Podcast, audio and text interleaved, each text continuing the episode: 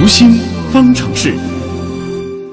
这周呢，咱们是借着七夕的东风啊，来给大家说说恋爱心理学。虽然说大家也知道，七夕最早和恋爱是没啥关系的啊。那有过恋爱经历的朋友呢，应该都有这样的体会：一开始好好的，然后不知怎么的就开始吵架了，吵的呢是越来越频繁，然后啊就没有然后了。大多数的人都认为，经常吵架一定说明这两个人不合适啊。但是也有人说，吵架啊，这越吵感情越深，它是可以增进感情的。那么，在恋爱的时候吵架，它到底是好事还是坏事呢？我们的叶星辰就采访了国家心理咨询师、职业培训专家讲师张华，我们来听听张老师是怎么分析的。张老师你好，你好，星辰。嗯，说到这个吵架，总归感觉不是什么好事情啊。很多情侣也是吵着吵着就分了。嗯，是。经常吵架是不是就说明这两个人好像不太合适？嗯，我想我们仅仅用吵架来去评价一个人合不合适，有点片面。啊，因为本身啊，在情感关系当中啊，冲突永远是不可避免的。有人做过一个数据，说任何夫妻、任何情侣，不管多好，永远都会有百分之六七十的问题是永远无法解决的。换句话说，就是只要是有感情关系存在，他们之间都会有一些不可协调的东西，都可能会有冲突。嗯，所以吵架不是影响一个人感情的因素，是会不会吵架，用什么样的方式吵架，是影响一个人感情关系的最重要的因素。会不会吵架？对，因为你只要是亲近的关系，它都会有冲突。嗯，我们开句玩笑说，你的嘴巴从来没咬过你的耳朵吧？为什么？因为他们俩离得远。啊，但是你嘴巴总是咬舌头，离得近，因为他们俩很近，嗯，他们俩很密切，所以只要亲近。就一定会有冲突，吵架从来不是影响两个人感情的一个最重要的因素。但是会不会吵架很关键。对，怎么样是会吵架呢？那么这里就提到说，引起吵架的事情啊，往往都是双方比较在乎的事情。你看，很多人都说我跟你说多少遍了，你怎么就不听？其实，在这个过程当中，他吵的全都是当事人非常在乎的东西。你看，你不在乎对方，你根本不会对方吵。对，我们在给别人做心理辅导、家庭关系辅导的时候，我们还说，当两个夫妻还在吵架。就说明这俩人非常有得救，因为彼此很在乎，不在乎他不会吵，不吵了也就没救了。对，当两个人已经冷漠到我懒得跟你吵，我不屑跟你吵，那这个时候双方在乎的东西越来越少了，夫妻间也就没有挽救的余地了。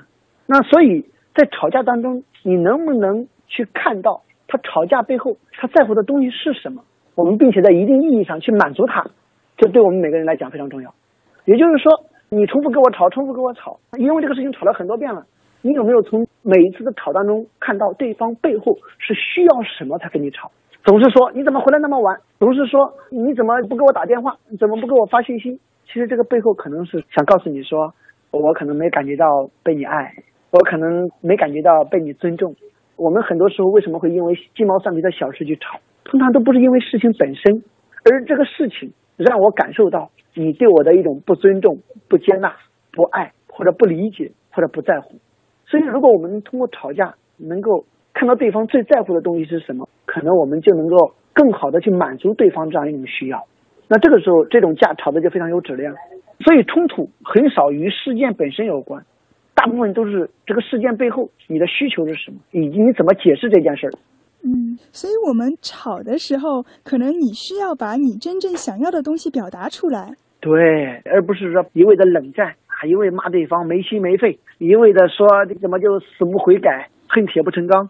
所以冲突啊本身是有益的，在亲密关系当中没有争吵，可能我们永远无法去找到对方背后的那个需求点。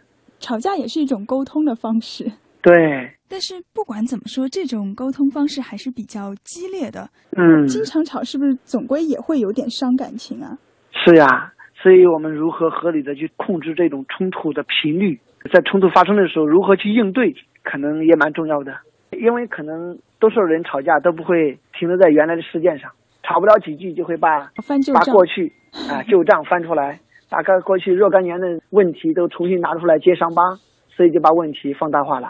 嗯，所以吵架它可能并不绝对是一件坏的事情，它可以帮助我们更好的去沟通，达成一致，也能够了解彼此的一些感受。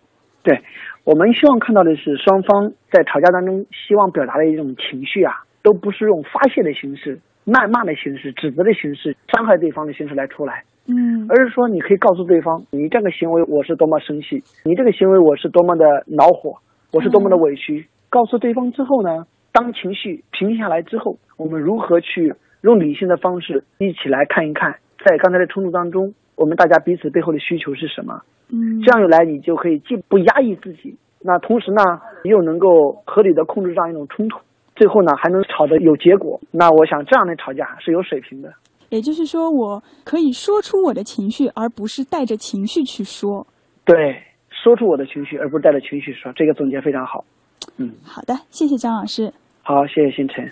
嗯我们呢经常会告诫自己说啊，要做一个情商高的人，但实际情况是，脾气火爆的人吵架的时候呢，就会特别的冲动，而那些比较温和的人呢，又特别喜欢玩冷战，而我们在吵架的时候，也往往会暴露本性。那么对于吵架，呃，从心理学的角度来说，有哪些小技巧或者说小提醒呢？我们来听听心理观察员、二级心理咨询师于玉兴他是怎么说的。好的，主持人，我们在和亲近的对象吵架的时候呢，一般要避免两个不要，大家来听听看自己会不会这样啊？第一，不要谈一些不太可能改变的事情，比如对方的身高体型，还有呢，要求一个收入并不高的结婚对象现在立刻买一套房子，诸如此类的要求。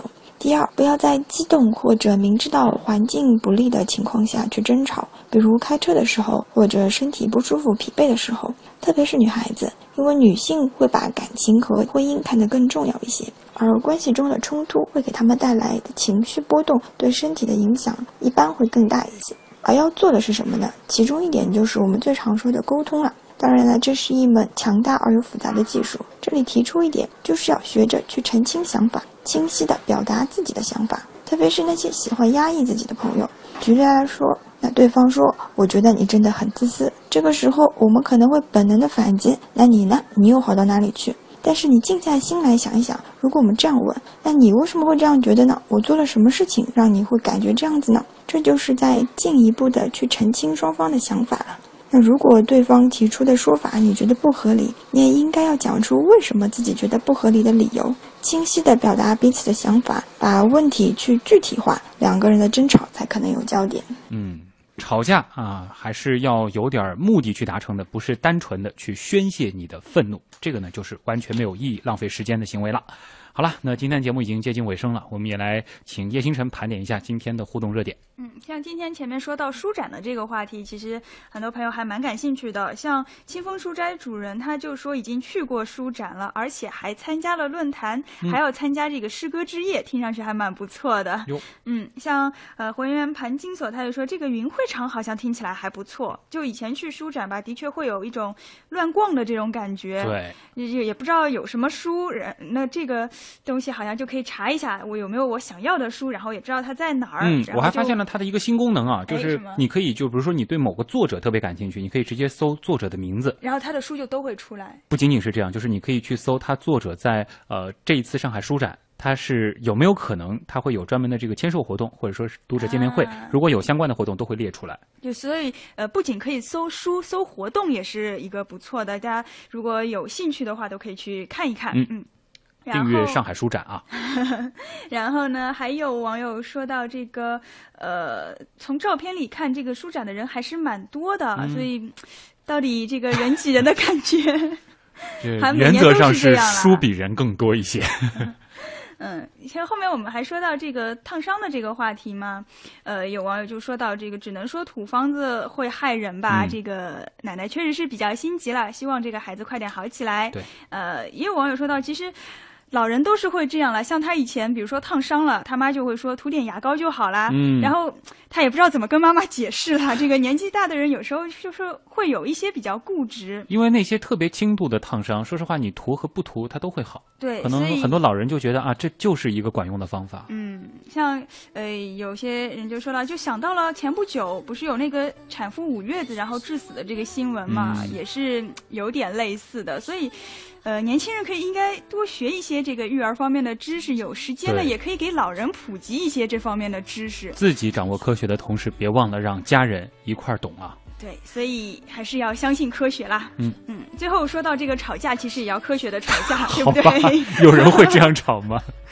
如果一定要吵架控制不了情绪的话，那可能你想一想，呃，我们今天说过的这些技巧吧，可能你就可以稍微控制一下。但你真想那么透了，也就不会吵了，对吧？对两个人列张清单啊，这个能满足吗？一个个都打勾打完，慢慢来嘛。可能有时候一下子还是控制不了的。好吧。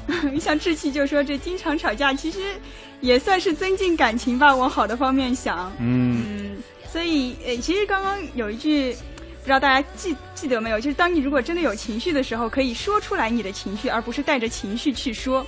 我当时总结出这句话的时候，我还蛮得意的。好精彩啊！就是嗯，再来一遍，可能有点有点忘了，给大家再来再来说一下。说出你的情绪，而不是带着情绪去说。说出你的情绪，而不是带着情绪去说，太好了。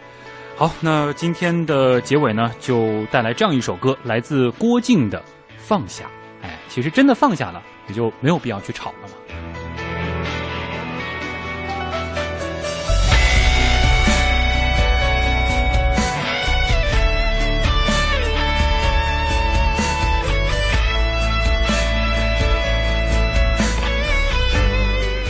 叶星辰还有最后一个小任务，今天的积分获取情况。呃，今天的沙发是被一位新朋友抢到的超级沙发迷，同时他也给我们推荐了另外一个新朋友，嗯，呃，非常欢迎这个新朋友。然后三十楼呢是志气，然后五十和一百楼都是嘤嘤嘤。嗯，恭喜大家啊！也欢迎各位新朋友的参与。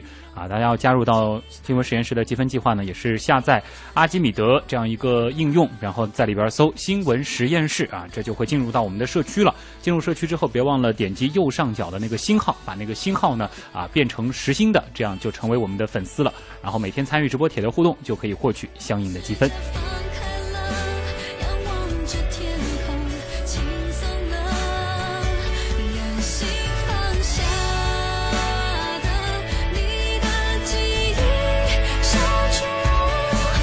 好，今天的新闻实验室又到了和大家说再见的时候了。代表本次节目监制盛燕姿、编辑王威、乐琪、叶星辰，感谢各位的收听，我是旭东。明天晚上的十二十点整，新闻实验室，我们不见不散。